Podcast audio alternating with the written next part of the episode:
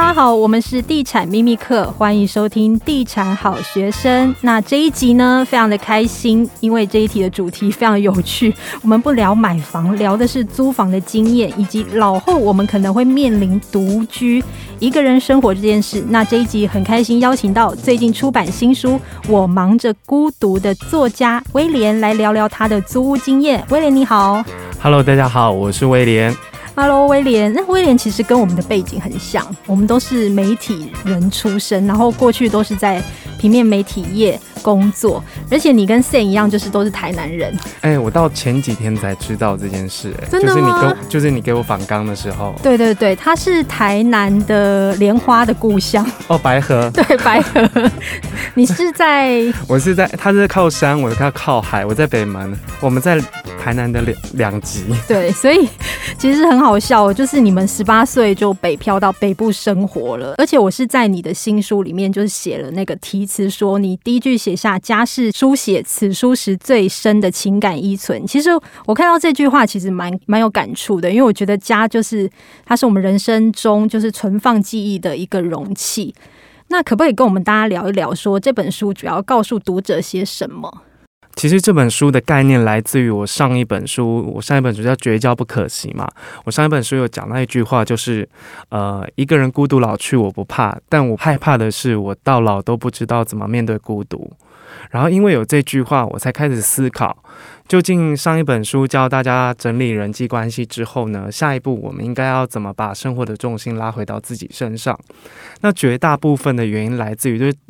我们这年纪的，如果还没有结婚，我们家里是狂催婚，然后会一直跟家里有一些对未来规划的一些拉扯，然后好像你没有结婚，然后单身一个人就不能往人生的下一阶段前去，然后就算你要买个房子，我爸妈也说，那你以后如果有伴侣，那这个房子要多大？我就说没有，我就是要想要一个人住，他会觉得说你第一间房子。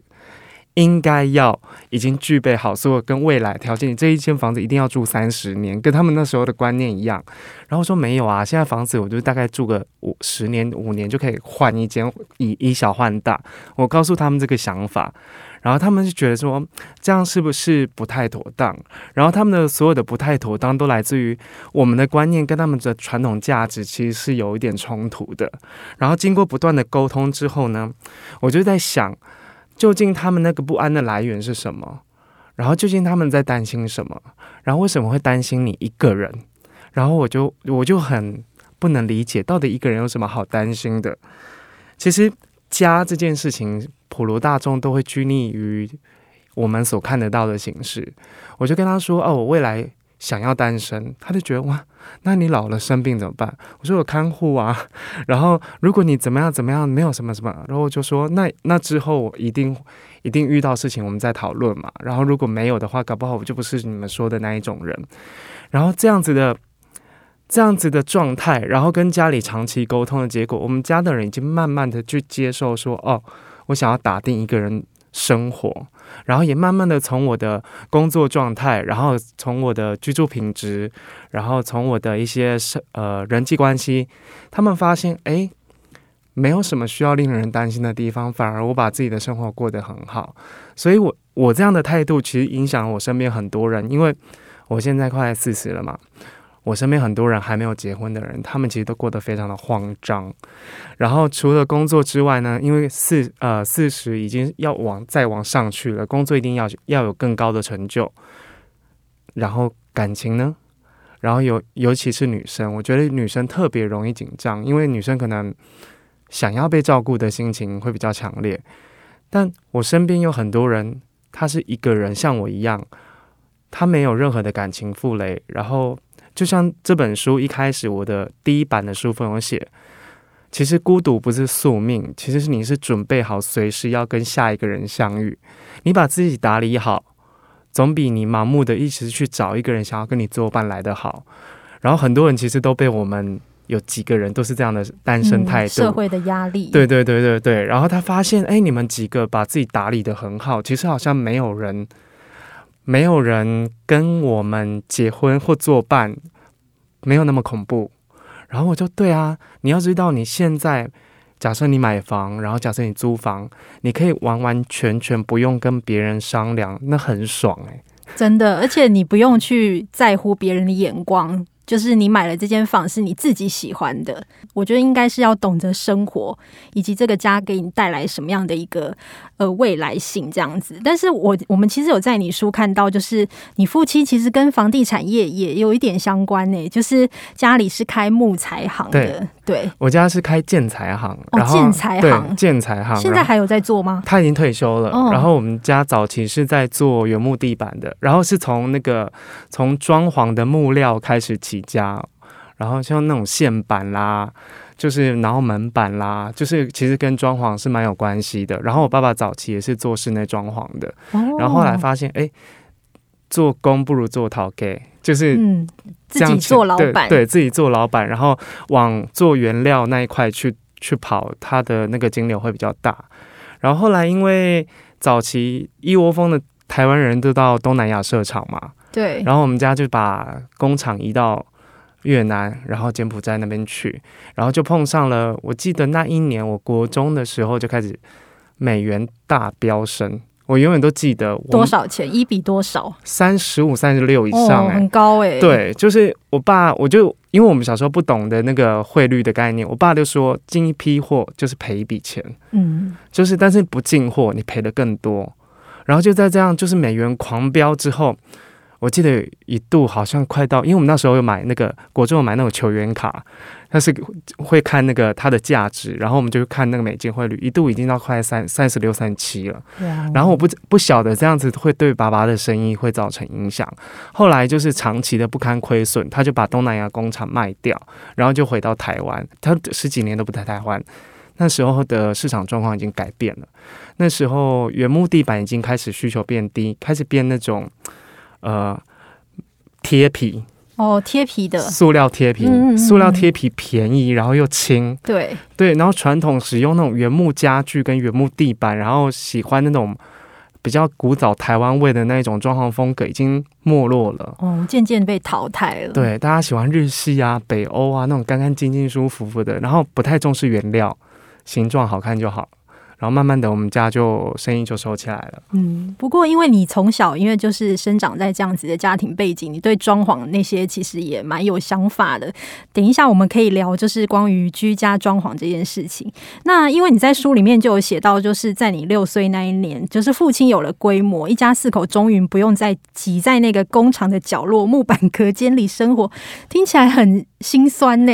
我觉得那就是台湾七零年代早期的那种白手起家的。的人的缩影，因为我写到这一这一篇文章的时候，其实有很多读者跟我讲说，我们有一样的共同过去，说住在工厂里，住在工厂里，因为早期就是台湾是制造跟加工业嘛，然后你想要呃当老板，一第一件事情就是做生意，做生意一定是要做东西给别人呃买嘛，然后很多人都住在工厂，而且是一家人四口这样塞在塞在一个那个木隔间里面，就是通铺。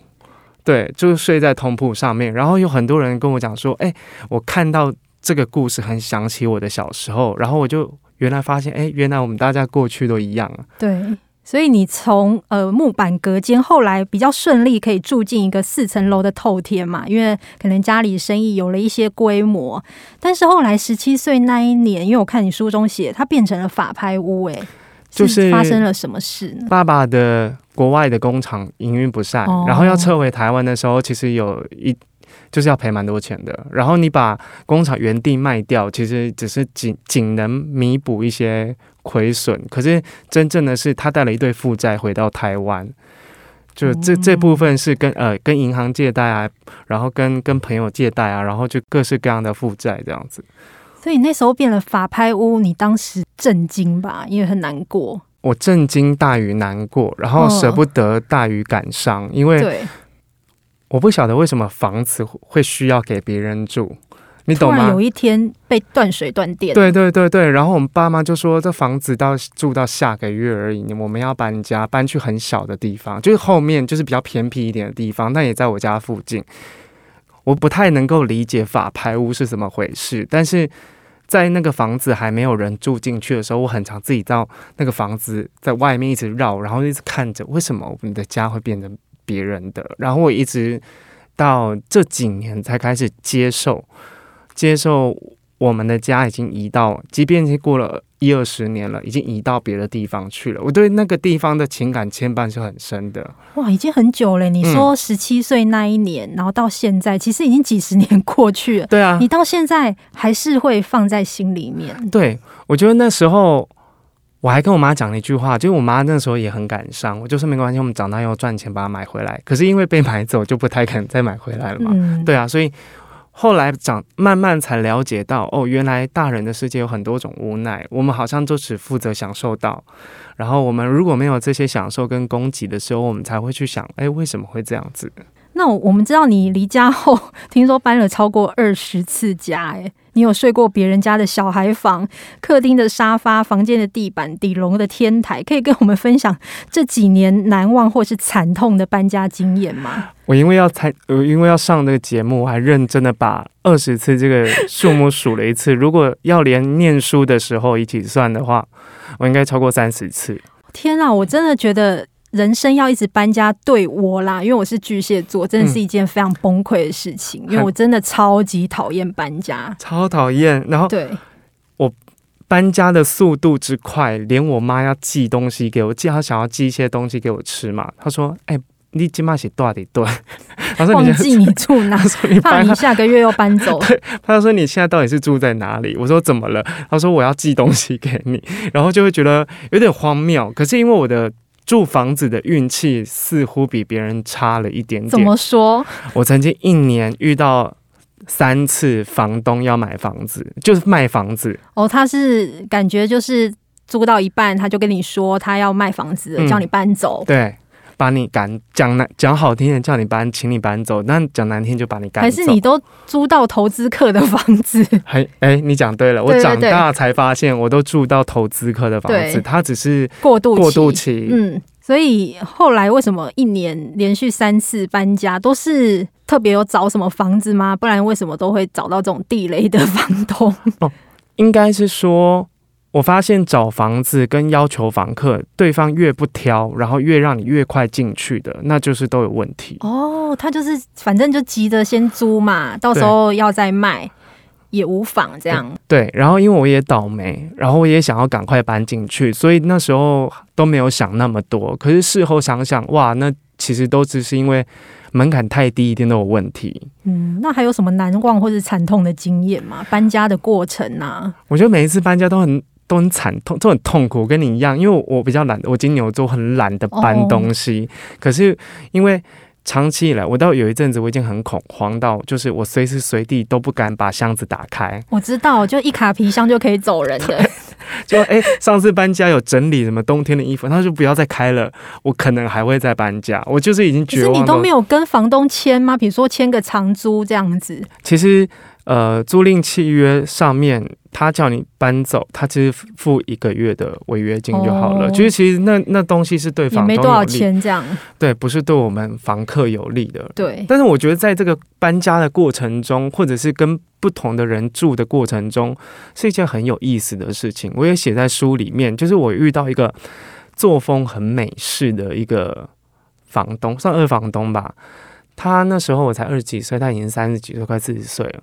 然后我看房子的时候，我就觉得，哎，这个人很特别，因为我我是在半夜，你知道，我们找房子找的很焦虑的时候，就一直重新整理，重新整理，什么催妈妈，擦擦，就是一堆一堆，就是狂重新整理。然后最后看到有一个房子突然 PO 了，在半夜，然后我想说，嗯，就跟他。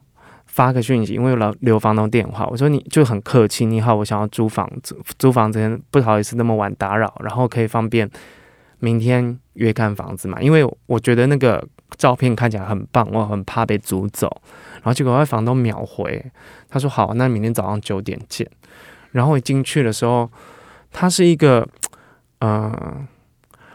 我生活中不会出现的，因为我那时候还刚毕业没有多久，我的生活非常简单。然后他就是那种把事自己过得很像，我觉得他很像欲望城市里面的人。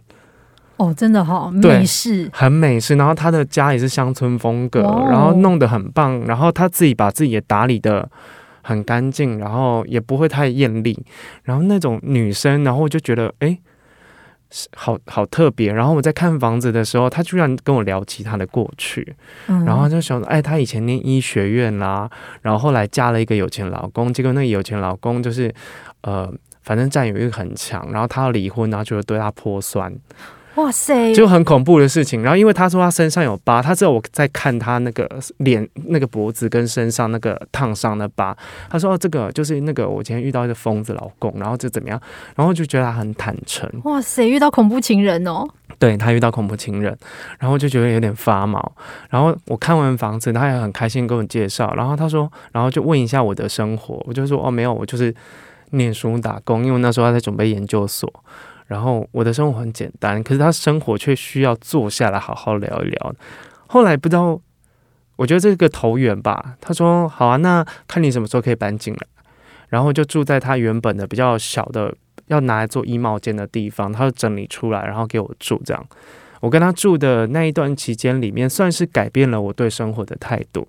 因为我以前都觉得家只是回去睡觉的地方，可以睡就好。然后可以住就好了，可是你会你会看到那个年纪的状态，就跟我这时候的年纪一样。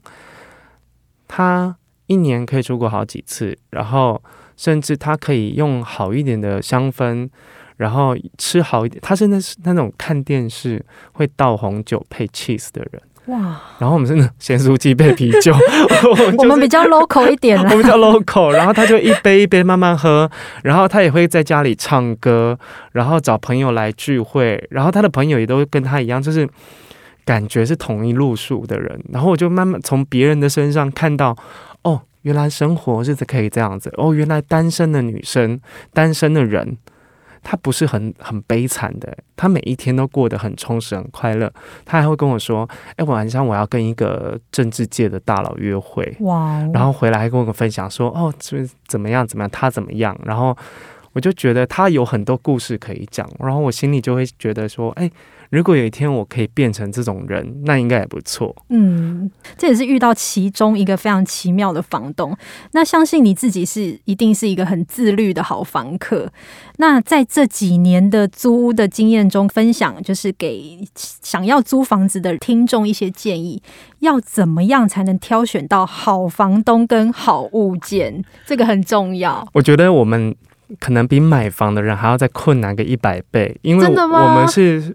我们是租客，对，我们不是买家。因为买家，你有权利跟别人斡旋，就是你可以跟他讨论，你你呃，你有决定权。可是租房子的永远都是，我觉得是低人家一截，嗯，所以我们是被动式的去选择。我一直都是一个不买房子主义者，可是我到这几年，我的心态完全改变了。怎么说？因为真的搬太多次家了，然后。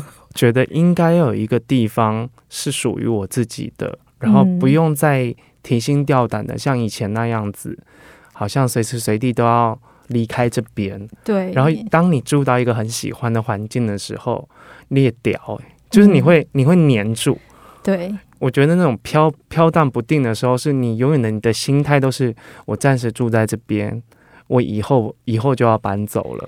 对，因为我发现其实你的个性应该比较不适合租房子，但是因为你租了二十几次家，我觉得也蛮厉害，就是搬过这么多次家。因为你跟我一样，应该都是比较希望有一个安定感的空间，然后不要有一些不确定性。对，但是其实我觉得你是适合买房子的，对啊，但是空间可以不用太大。对对。对我就是这几年开始规划，就是在规划了。对对对，我我觉得在这一段期间的租屋，像像是我对于居住条件的要求的练习。哦，对，我是把这一阵呃，把这一段时间视为那种心态，因为其实好的物件，特别是要租出去的物件，真的很烂。因为你们如果买房的买到中古屋，不是新新新新城屋的话。你会知道，说中古屋每一个人保存的状况很不一定，而且偏差，嗯，就是是偏差。然后这跟台湾的上一辈的人，就是他们呃拥有有有财产的人，他们的品味其实也有绝大的关系。我都会在想，如果我是从三四十岁这一辈的人变成老房东的话，我们的房子不会状况不会太差。我有我有信心。可是，在他们那个年代，其实生活的美感不是必要的。他们是呃有土资有财的观念，所以我就发再找了好几次，你知道找好物件真的很难。可是我觉得就看运气，所以但是在租屋的时候，我比较倾向于空屋。哦，所以你有自己的家具？对，我觉得家具这件事情可以慢慢的累积，但所以你在租房子的时候，你觉得如果这是一个长期抗战，你一定要投资在好的物件上面。我的好的物件不是房子，而是而是东西，就是你的桌子、椅子都是要耐用的，因为现在很多人会屈就于买一些像。连锁的或是平价的，那其实用没有多久，而且台北又那么湿，很容易腐朽或坏掉。可是我一开始就觉得有东西用就好，将就就好。可是不是，你一直汰换，那也是个成本。嗯，然后你要能带得走的好东西，你要慢慢的累积，不是说我今天一定要把一家子的家具全部都买齐，因为你知道吗？台台湾的租房子都很容易遇到很恐怖的家具。恐怖的家具是什么？你有看过那个梳妆台上面贴一个喜，然后还会落惨，就是双喜还会掉一边。有有有有有。然后房东要坚持不丢掉哦，那你要怎么办？放着，就只能放着，然后跟他共存，然后就觉得那个镜子很恐怖哦，感觉有 ghost 出来的。对，想说是不是削苹果可以看到未来老公？对。像这种东西，然后还有那些像藤编的，那已经过时了。就可是藤制家具，我最近很喜欢，因为我自己家就买了一个藤制的椅子，很很美耶。那是那是我们这一辈的藤制，哦、就是乡村风的 OK。对。可是如果在上一辈，他们二三十年，我懂我懂，就是我老家的样子就对。还有一点破，然后跟一点色色素沉淀。老件家具，我不敢做。然后在挑选房东的时候，我觉得。一方面，我们其实也没有完全没有说话权。其实我们还是可以挑一下房东，在你不急的时候，我觉得找房子跟买房子一样，都不要急。嗯，因为你不要想说我下个月要搬走了，所以我这个月才开始找房子。不是，我大概都三个月之前就开始看房子了，因为好的房子其实不好找。那在挑选房东的时候，我觉得。人跟人讲话之间的频率，你也觉得说可不可以跟他沟通？哦，因为这有很多要需要他帮忙的，比如说他需要他修缮的，有些房东是不好说话的。然后还有一点，我不喜欢职业的包租公包租婆。哦，嗯，怎么说呢？因为他们就死要钱，搞不好还会跟你涨价。对，哎，你有遇过吗？有。然后，但是因为我对于这种。包租公包租婆的这种角色，我会很抗拒，因为我觉得他不是要照顾你的。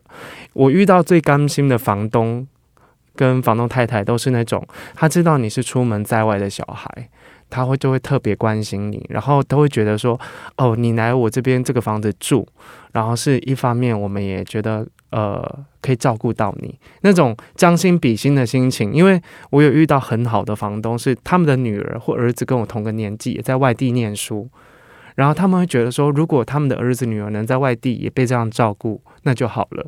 所以在那个居住的环境跟时间内，我们其实过得非常的舒服。然后我觉得买房跟租房有一件事情要提醒听众，你一定要去拜土地公啊。诶、欸，这个很少人会去做哎、欸，我想，因为我这个我这个人是有宗教信仰的，对就是你一定要去拜当地的土地公。你想要住在哪里，或是你今天看到一间房子在哪里，不管买或租，你一定要去最那个房子最近土地公庙，然后烧买一些好吃的贡品、水果或什么，简单就好，跟他说你是谁，然后你你你来自哪里，然后你现在想要住在那附近，然后把那个地址报出来。我觉得十次有九次都是我住到不想再住了，我不是被人家赶走的。那是怎么了？就是我想要换房子，或者是跟室友合不来，或者住了一段时间，真的想要找到更好的地方。因为以前都是被很像被赶走，然后用一些房子卖掉啦，然后各式各样的理由。可是当我这么做的时候，我就会在那个房子住的很稳，很稳，很稳。嗯，好，那你刚刚有说到说就是呃室友这件事，我相信你也遇过蛮多奇妙的室友、奇葩的室友，有遇过什么样特别的经验吗？我觉得我是一个对人的忍耐度非常高的人。真的吗？你 EQ 很高哎、欸。对，因为 我都觉得，因为我觉得南部上来，我就觉得我应该要能吃苦，然后能吃苦这件事情，其实就变成是你能忍受很多不太合理的事。有一种状况是，你住在某一个人的家里，你说家庭式的吗？对，家庭，但是你跟他们家一起住，他们家有一间空房间。我跟你说，我们以前有同事，的确他有一间房是租给陌生人。对，我们都觉得超级不可思议的。其实想一想，蛮诡异的，真的很奇怪。因为家人这样吵架，不是陌生人都会听到吗？我觉得吵架还好，我我是很常遇到他们在打小孩啊，然后就会觉得半三更半夜，就是也不知道三更半夜，可能晚上九点十点吃饱过后就讨皮痛，然后就开始。妈，你不要那样，然后就是开始狂打，然后就觉得哇塞，房间里面这是精神压力耶，这母汤呢。然后一走出去，然后他们又会很尴尬，就说啊，嗯，曾先生，你等下不好意思，就是然后转我在走的时候再打，然后我就觉得哇，好尴尬。你为什么会想要租这种房子啊？都是因为要将就哦，了解、嗯。我觉得所有的租屋问题都来自于你觉得有地方住就好了、嗯、这种心态。你一旦有这种心态，你的生活品质就上不去，然后你会因为住的问题而时常感到困扰。嗯，然后如果人心没有定下来，你整个人的状态，包括工作，包括感情，其实都会，嗯，我觉得是连带会影响的。好，那这一集呢，也非常谢谢威廉来上我们的 podcast，我们下一集来聊。哦，听说你很会 deco 家里，你的家也是很有风格，嗯、因为我看你 IG 就是非常的那个一致性，然后很有设计感。嗯、那我们就下一集来聊 deco 这件事情，那我们就下一集再见喽，拜拜，拜拜。